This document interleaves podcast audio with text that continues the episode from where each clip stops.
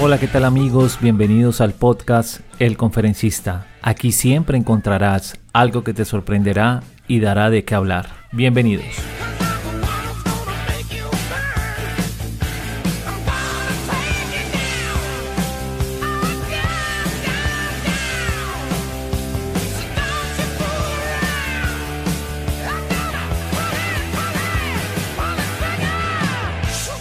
Se define generalmente como spoiler a la acción de describir o contar a una persona una parte importante de la trama de un programa de televisión, película o serie antes de que éste la vea. Principalmente se hace uso de spoilers para obras artísticas pertenecientes al género narrativo como el cine, literatura, videojuegos, cómics, series de televisión, entre otras. Dado el fuerte rechazo a los spoilers por una parte del público, hay gente que argumenta a favor de esta práctica.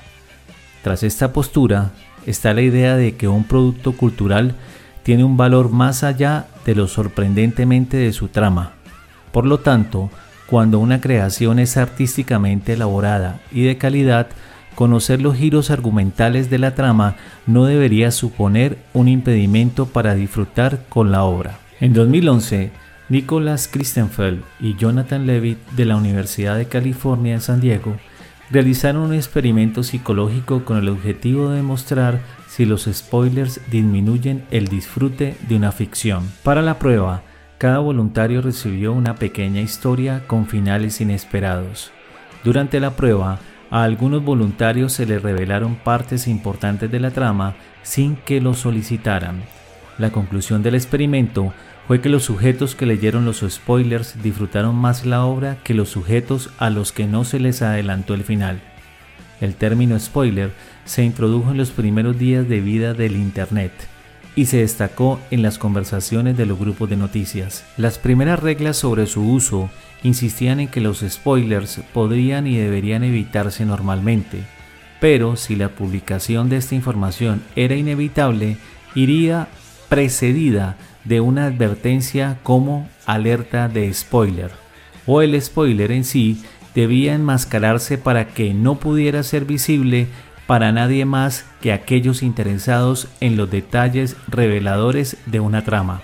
Avengers Endgame es el último capítulo de una saga de películas de la que estaban pendientes millones de personas en todo el mundo, la cual se estrenó el jueves 25 de abril de 2019. Los más fieles fans habían visto en orden las 21 películas desde Iron Man en 2008 hasta Capitana Marvel en marzo de 2019. Los spoilers siempre pueden ser molestos, pero en este caso podrían resultar insoportables. Por ello, Marvel lanzó una campaña en redes sociales para evitarlos. Marvel publicó una carta de los directores de la película Los Hermanos Russo haciendo uso del hashtag Don't Spoil the Endgame. La carta decía, a los mejores fans del mundo, esto ha sido todo. Este es el final. El final de una narrativa sin precedentes que ha extendido a lo largo de 11 años y 11 franquicias.